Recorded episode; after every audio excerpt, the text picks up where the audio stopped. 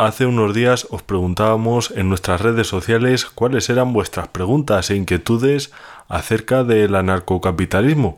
Hoy las respondemos todas y contamos con nuestro compañero Adrián Núñez del canal de YouTube Libertad y lo que surja.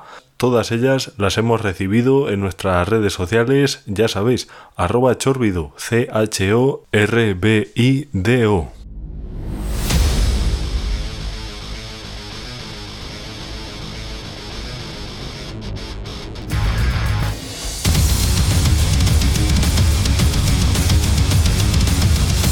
Estás escuchando Informe Chorbinson con Javier Chorbinson.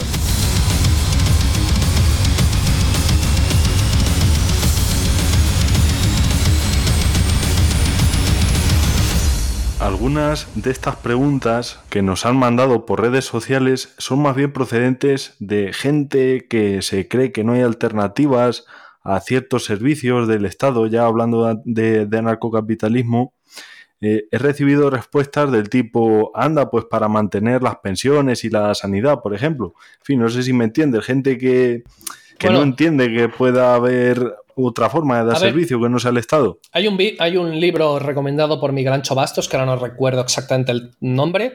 Es un libro mm. que recopila que todo lo que ha hecho el, o sea, todo lo que hace el Estado, en algún momento dado o en algún sitio y tal, lo ha dado el mercado. Siempre, absolutamente todo.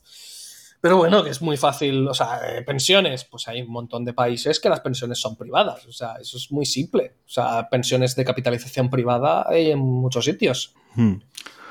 Pues la pregunta es que si se puede vivir sin Estado y la respuesta mayoritaria, al menos la que me han dicho a mí, es que no, que, no es imprescindible el Estado. Me ha, llamado la atención, pero bueno, así ha sido. Este También ha habido gente que sí, claro. Este debate era muy habitual en el abolicionismo de la esclavitud. Había muchísimas personas que, de verdad estaban preocupadas por los esclavos y diciendo, no, no hay que abolir la esclavitud, pobrecitos. ¿De qué vivirían si no? Y de verdad estaban convencidos de que no, que no había que hacerlo, pero por el bien de, esas personas. Y entonces decían, no, pero sí, claro, pero yo le estoy dando trabajo, le estoy dando techo, lo estoy alimentando. Eh, pero sin el amo, ¿quién le alimentaría? ¿Quién le daría la comida? ¿Quién le daría no sé qué? Pues igual ellos mismos es que funciona exactamente igual. ¿Por qué tenemos que estar sometidos a los designios de unos políticos puestos ahí? No por la mayoría, sino por la mayoría de votantes, que no son toda la población ni todo lo de esto. O sea, realmente, personas que han votado al partido de gobierno es un porcentaje de la población total muy pequeño. Y encima, el voto no es mm. vinculante. Luego pueden hacer lo que quieran. Entonces, ¿por qué tenemos que estar sometidos a unos designios de unas personas así? Cuando realmente ya se puede hacer absolutamente todo. Y encima la gente odia los monopolios, pero luego quieren que el Estado se encargue de todo. Coño, el Estado es un, es, un monopolio. Yo lo que quiero es que haya muchas opciones y cada uno pues elija la suya voluntariamente. Tema pensiones. Hay muchas maneras, muchísimas. Ahorrar. son una parte de tu sueldo, tú mismo, mm, pues lo, ahorras. Es que te hace madurar. O sea, el, el tener que responsabilizarte de ti mismo. Mm. Y dices, es que había mucha gente que no se responsabilizaría. Mm, es su responsabilidad. O sea, ser responsable es responsabilidad suya, nunca mejor dicho. Entonces, mm, capitalización privada, tú mismo te la ahorras. Pensiones privadas, pues eh, haces un plan de pensiones y, ya está. Eh, lo metes en el, yo qué sé, en, la bolsa, en, empresas así estables, ya sentadas y no sé qué, y que te vayan capitalizando. Hay muchas alternativas, es que las pensiones es muy simple de, de solventar. Comparte tu opinión con nosotros en nuestro WhatsApp 644 323222 a partir de aquí, Adrián, son preguntas que nos han realizado para, para, que te las hagamos en redes sociales. Uno de los que nos han dicho que no es imprescindible el Estado es Josema, al cual le quería mandar un saludo. Eh, ¿Crees que, sé que de esto has hablado no hace mucho, eh, ¿crees que alguien que sea funcionario, por ejemplo, o que viva del Estado puede apoyar algo así? Sé que de esto has, hablado no hace hmm. mucho. Hay un montón. Hay un montón de funcionarios liberales. O sea, todos los funcionarios que se toman en serio su trabajo son liberales, o deberían serlo. ¿Por qué? Hmm. Porque esos tíos están haciendo el trabajo suyo y el tío de que tiene al lado sentado y sin hacer nada. Como el funcionario cobra lo mismo, trabaje o no trabaje, pues los que trabajan cobran lo mismo que los que no trabajan. Y si trabajas tú y cobras tu sueldo, pero tienes que hacer el trabajo del tío de al lado, pues lo primero que quieres es que privaticen el sector donde estás, porque a ti te contratarían, a ti te iban a hmm. coger, a ese no, pero es que tú cobrarías por todo lo que haces, no solo por una parte, porque haces trabajo y medio. Entonces ese tío es muy fácil que sea liberal. Alberto nos habla de, infraestructuras como carreteras o vías de tren. Hmm. Eh, si existiera narcocapitalismo o incluso un libre mercado más amplio, eh, ¿habría una especie de vías paralelas de compañías diferentes? Eso nos, pregunta. Mira, eh, hay, una, hay una ley que se ha aprobado ya, que creo que lo ha hecho el propio Pedro Sánchez, que es liberalizar las redes de comunicación, las, los trenes y demás, las vías de tren. O sea, hmm. que no hace falta narcocapitalismo para encontrarnos con eso. Y evidentemente, o sea, ya lo tienes, ya tienes carreteras, ya tienes autovías, ya tienes autopistas, ya tienes caminos, no sé qué, eh, trenes, metros, aviones.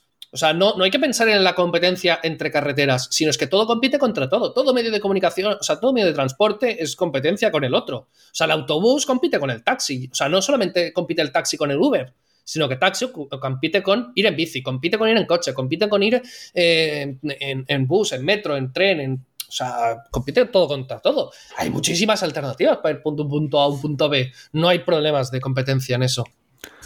Claro, pero yo creo que a lo mejor iba más enfocado a. O al, menos yo lo entendí. Claro, yo al menos lo he entendido así. A ver, hay muchísimas. O sea, pues en España hay.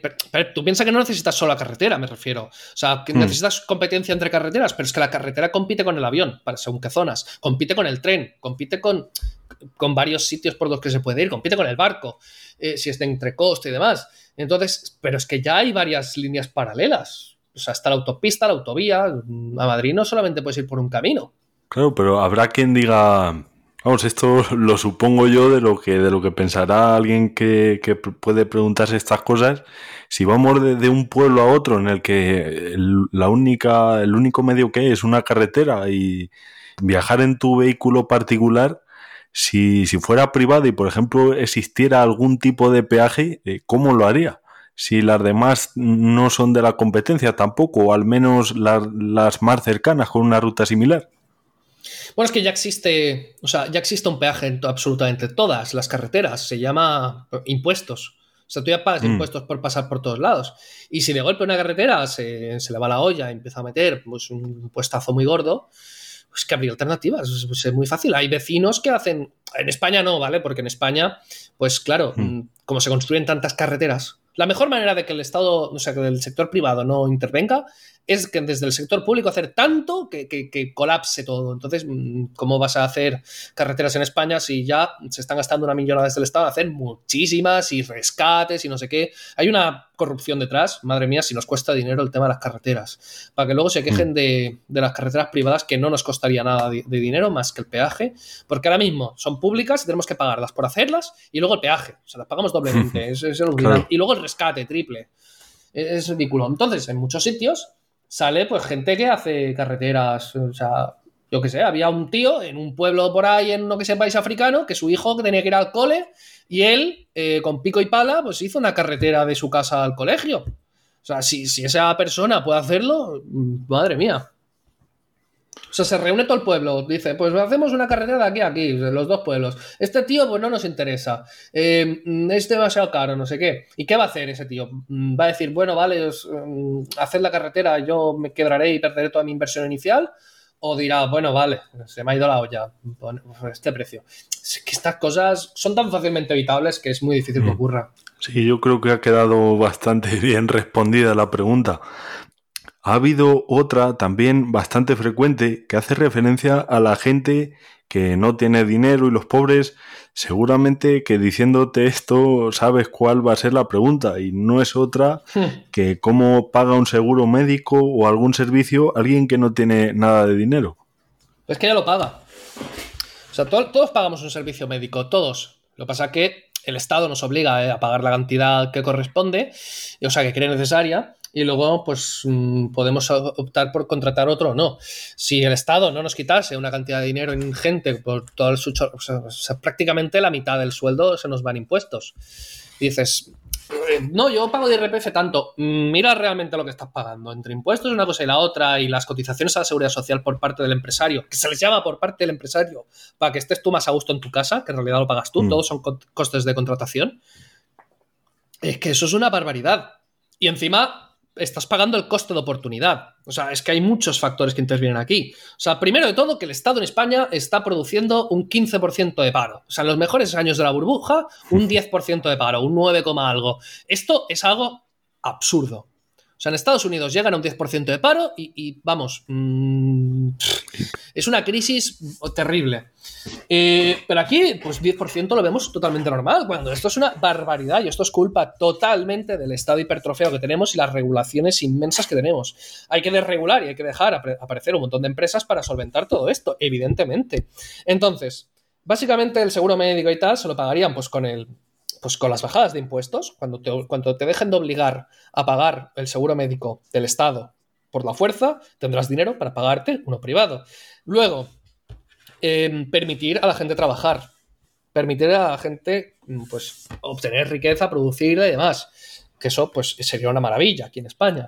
Luego, dejar a la gente prosperar. Si bajan los impuestos y quitan las regulaciones, todo prospera, todo de esto. Yo qué sé, en, Irlanda los salarios se han disparado gracias a las reducciones de impuestos y de, gasto estatal que se hicieron después de la crisis de 2008. O sea, es uno de los países más ricos de Europa ahora. Pasó de, de ser de los PICs, de los más pobres, a ser de los más ricos. Entonces, mm, con eso van a tener un montón de dinero para pagar los, servicios sanitarios. Y luego, desregulando el mercado sanitario, dejando que sea eficiente, porque no, es, no, hay, no hay sector privado en España, no hay sector privado, o sea, no hay mm. sector privado sanitario. Hay gestión privada. Hay gestión privada de lo que dice el Estado que tienes que hacer. O sea, no, mm. no, se permite innovar, no se permite ser más eficiente. Tú tienes una plantilla y tienes que hacer esa plantilla. Eh, no, eso es absurdo. Entonces, permitiendo pues, hacer una sanidad mucho más eficiente. Claro, pero yo no sé si esta persona, a lo mejor a donde iba enfocada, yo comparto tu punto de vista, pero yo creo que ha ido más bien eh, haciendo la pregunta pensando en alguien que, no tiene nada de ahorros, que no consume, en fin, no, gasta, no paga impuestos. Eh, si no se le atendería, yo creo que va más bien encaminada a eso la, la pregunta. O sea, una persona que pese a tener todas las oportunidades del mundo de trabajar, pese a poder prosperar, pese a que los salarios sean muy altos, pese a que tal, decide no trabajar, que, ¿cómo se le atendería? Sí, sí, sí, sí, es así tal cual. Pues yo que sé, macho, mueve el culo. Es que eh, no veo el problema. pues yo que sé, pues que pida un préstamo y luego a partir de ahí que mueva el culo. Si puede, si puede trabajar, si está permitido. A ver, puede ser que esa persona tenga o que le falten las piernas y los brazos entonces, evidentemente, pues eh, habría muchísima gente que querría pagárselo todo. O sea, eh, si, si, ahora, mira, dos feministas dijeron, queremos, eh, hicieron un crowdfunding porque en España estaba muy mal el tema, era todo muy machista y se querían ir a Alemania. Pusieron la excusa del feminismo, ¿sabes? Pues básicamente se querían mudar. Y que recogieron a lo mejor 5.000 euros. Dos tías que se querían mudar. O sea, imagínate un tío sin brazos ni piernas que, dice, que diga que me, tiran, me tengo que operar. Se forra pues no, no, no sale un chaval con enanismo que se burlaban de él en el colegio y recaudaron 200 mil dólares o 400 mil dólares o burradas así de gordas. Joder, pues madre mía, la iniciativa privada es la hostia. Estás escuchando Informe Chorbinson con Javier Chorbinson. Participa con nosotros en redes sociales. Apunta, arroba chorbido. Eh, Fran nos comenta también por Instagram que si no sería mejor dar la capacidad a la gente de poder elegir, por ejemplo, si yo quiero un plan de pensiones privado o ir a la escuela privada, que esa parte me la resten de los impuestos que pago, ya que es un servicio público que no uso de forma pública, sino que lo uso por privado. Si lo ves bien, que digamos que haya una especie de descuento. Sí, claro, ¿por qué no? Sí, sí aunque conviva también la opción de tener de acceder a un servicio público. Sería un paso, sí. Si yo rechazo mm. absolutamente todo, pues que no me cobre ningún tipo de impuestos, está bien. me parece bien. A ver, yo tampoco estoy en contra de si, si hay personas que quieren hacer un estado voluntario, es decir, todas las personas aceptan entre ellas y pues una empresa se encarga de dar los servicios del Estado así como un pack de servicios y voluntariamente todos se adscriben, pues bueno, que lo hagan. Pues esto que comentas es, un buen punto de vista, no, no se me había pasado por la cabeza. Eh, la siguiente es la más extensa de todas. Hmm. Es una chica también habitual en el informe. se hace llamar Jules, un gran saludo, eh, nos habla de que la gente busca, digamos, una figura de liderazgo, como puede ser un presidente del gobierno, alguien a quien recurrir y que si no se establecieran unas reglas consensuadas por, por ese Estado, cada uno haría lo que quisiera. Eso nos comenta. Incluso lo malo. No habría nadie que los sancionara de alguna forma. Yo creo que, que, que en esta pregunta se refiere más al ámbito judicial. ¿Cómo se resolvería ese punto? A ver, el, el, ámbito judicial tengo un vídeo en mi canal explicando todo esto, la justicia sí. narcocapitalista y demás. Pero bueno, empecemos sí. por el principio. Sí, la gente busca figuras de autoridad muchas veces, pero eso pueden ser profesores, eso pueden ser padres, eso pueden ser muchísimas cosas. Eh, pero es que antes buscaban eh, una figura eclesiástica, ¿no? O sea, antes no, no solo buscaban la figura de autoridad de tal, buscaban al rey, buscaban al, al, al, al obispo, ¿sabes? Hmm. Y, y, ahora no. Ahora, ¿por qué nadie busca una figura mm, religiosa? O bueno, nadie. ¿Por qué hay mucha gente que no busca una figura religiosa? Porque la concepción de, mmm, bueno, necesito a alguien que redima mis pecados o que me guíe de esta manera, mmm, pues ya no cala tanto. Entonces, ¿por qué la gente busca el Estado y tal? Pues bueno, pues ahora sí, pero quizá más adelante no. Igual que se dejó de creer en la iglesia, pues bueno, ya, ya, me entiendes, hay mucha gente que cree, pero sí. bueno, se cree mucho menos. Pues sí. con el tiempo habrá gente que deje de creer en el Estado, en el tener que vivir subyugado a las decisiones de un líder. Entonces, bueno, poco a poco. Y en tema de justicia, pues, a ver, eh, no, las figuras de autoridad no son, o sea, son totalmente compatibles con el anarcocapitalismo. Irlanda vivió durante mil años en el anarcocapitalismo. O sea, allí había figuras de autoridad, pero que no tenían poder coactivo, no, no tenían poder ejecutivo. O sea, eran familias nobles, familias, bueno, familias pues que tenían más riquezas que otros, que no sé qué, que tenían las buenas maneras, que, te, que estaban bien vistas por la sociedad. Mm. Entonces, en muchos casos, la justicia es, pues, dos personas tienen un problema y dicen, pues vamos a ver a esta persona que dice que tiene muy buen juicio, tiene muy buen criterio, y vamos a ver, pues, qué nos dicen. Eh, entonces, pues se apelaba un poco por ahí. Y, de, mmm, por ejemplo, también pasaba en la República de Cospaya, en, en, una zona, pues, por el centro de Italia, que se quedó... Mm por unos temas de tratados y demás, pues el rey del sur, o sea, bueno, unas movidas que, se, que acabó siendo durante un montón de años anarcocapitalista también. Había pues, pues los ancianos del lugar decidían estas cosas. Mm, tú tenías un problema con tu vecino y vas al anciano y le decías, oye, mira, nos ha pasado no sé qué, no sé cuántos. Y como tenían bien, estaban bien vistos, tenían honor, tenían no sé qué, pues mmm, culturalmente se aceptaba lo que decidiesen y tal. Pero bueno, podías ir allí o no podrías organizarte de otras maneras. Es que hay muchísimas cosas. Y en cuanto a la justicia y demás, pues tú, si tienes una propiedad, eh, puedes pagar unos servicios, de igual que ahora, pues pagas a Prosegur para que te vigilen y no sé qué, te pongan armas, mm. puedes pagar pues tu justicia privada y tu seguridad privada dentro de tu propiedad y ya está, y es eso. A ver, es mucho más extenso en el vídeo, pero ahora no me puedo pegar 20 claro. minutos hablando del tema. claro, claro. Emplazamos yo, a la gente. A ver, yo, tengo en mi canal, yo tengo en mi canal una lista de reproducción o sea, cuando das en la pestaña, no sé exactamente qué pestaña sería. Eh, no, que todo, sí, listas de reproducción. Ahí tengo una que se llama Anarcocapitalismo y Economía. Y ahí pues respondo pues un montón de cosas de estas, o sea, sobre qué es el liberalismo, por qué el liberalismo no funciona, qué es el anarcocapitalismo, eh, pues sobre impuestos, sobre educación privada, sobre la, qué son las crisis, qué es la especulación y por qué es buena, eh, qué es la inflación, descentralización contra, esta, contra centralización, cosas, pues, por ejemplo, qué es el imperialismo, qué diferencia con el capitalismo, el mercantilismo, por qué hay que privatizar la sanidad, eh, de dónde salen los salarios, la justicia, leyes y seguridad privada, mitos de la sanidad cubana, muchísimas cosas, o sea, eh, cómo, cómo, llegar al anarcocapitalismo, eh, cómo gestionarían las pandemias el anarcocapitalismo, eh, cosas así. Entonces, la gente que quiera expandir todo esto, yo les recomiendo que venga.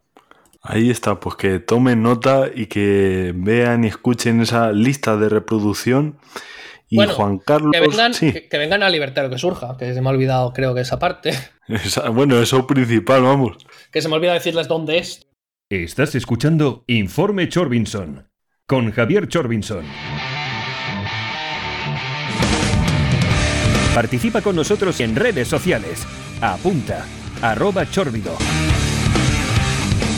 Y Juan Carlos nos comentaba en Facebook, otro saludo para él, que cuál de los partidos políticos que existen en España, esta también te la habrán preguntado obviamente muchas veces, eh, crees que es el que más se acerca a esto. No sé si, hombre, si lo está escuchando alguien del Partido Libertario, probablemente diga que no, de ninguno de los cinco, pero según Juan Carlos es Vox. No sé si se refiere a los cinco principales o a todos.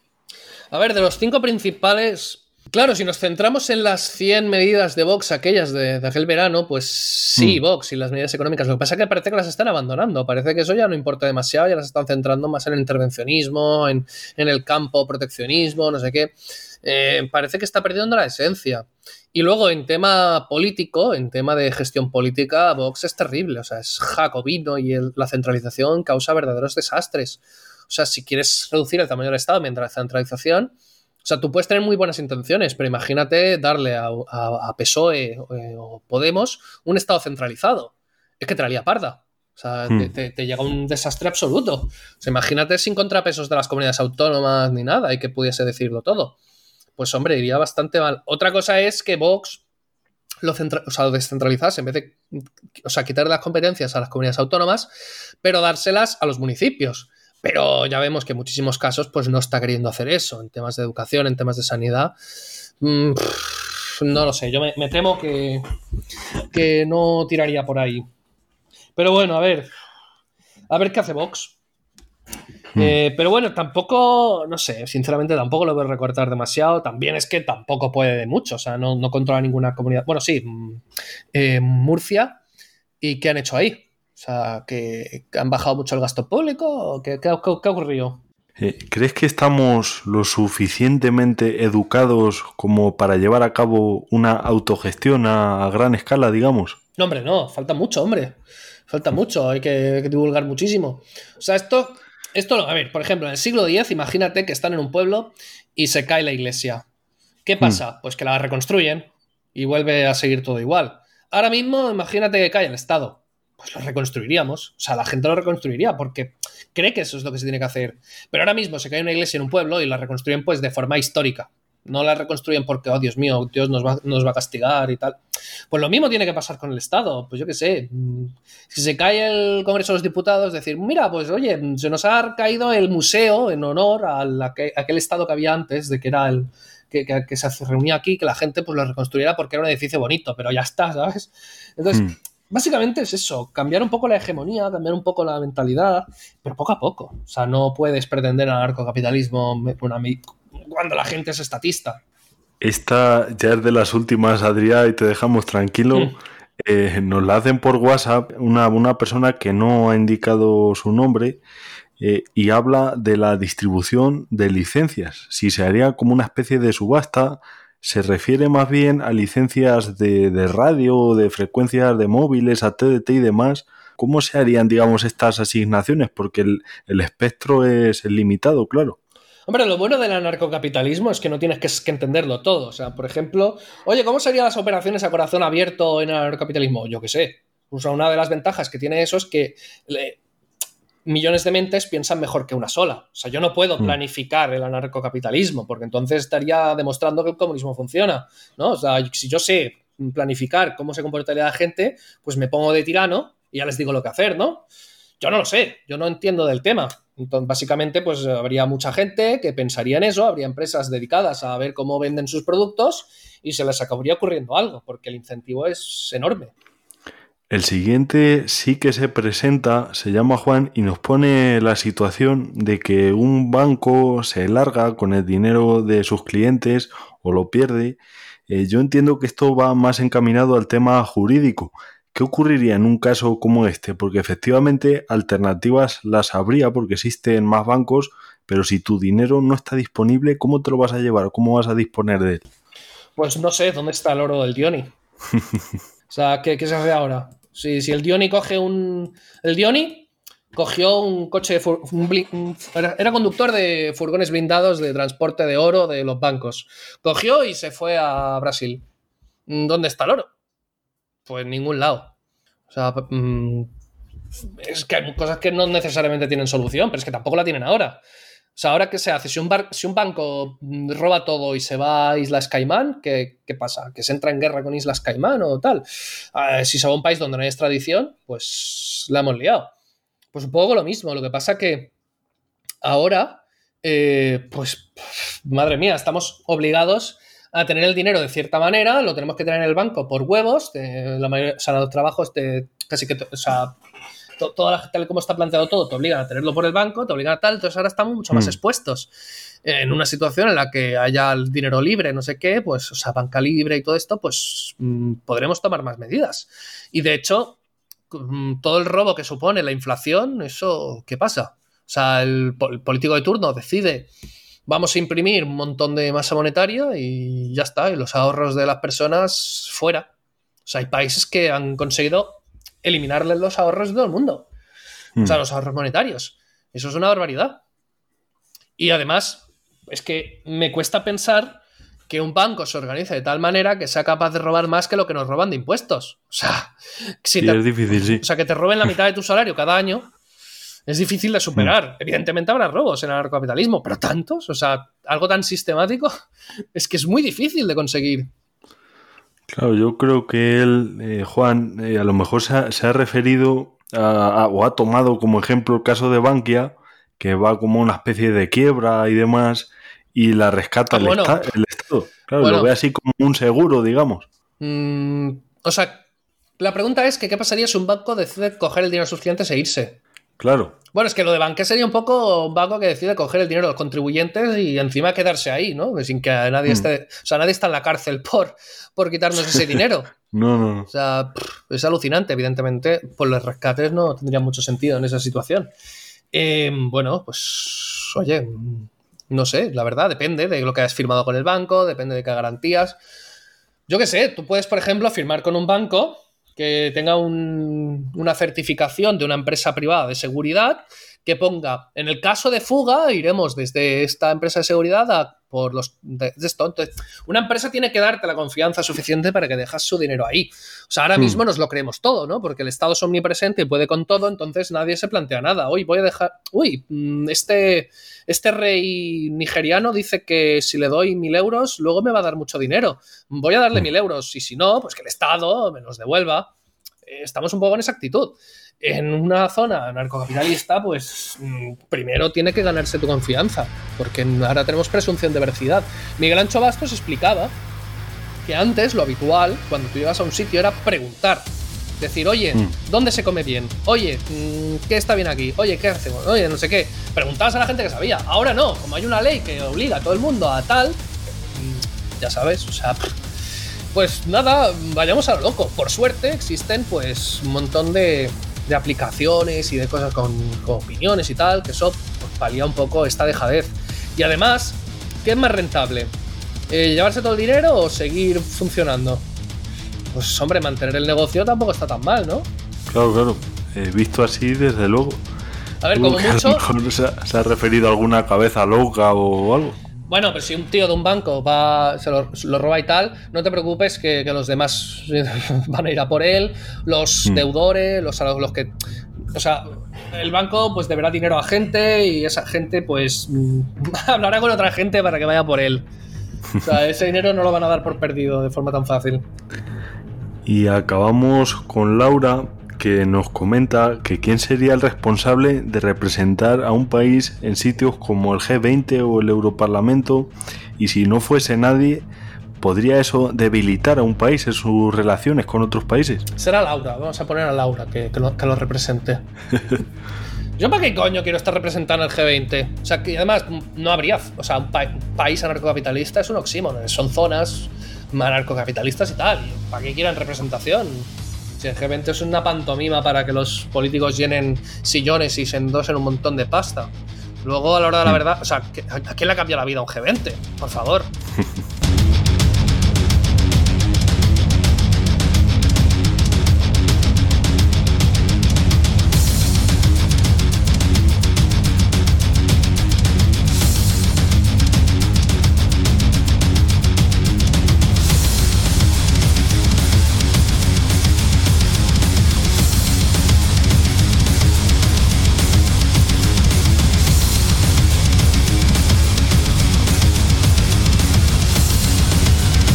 Ya puedes descargar y escuchar online este y todos nuestros programas en el podcast de Informe Chorbinson.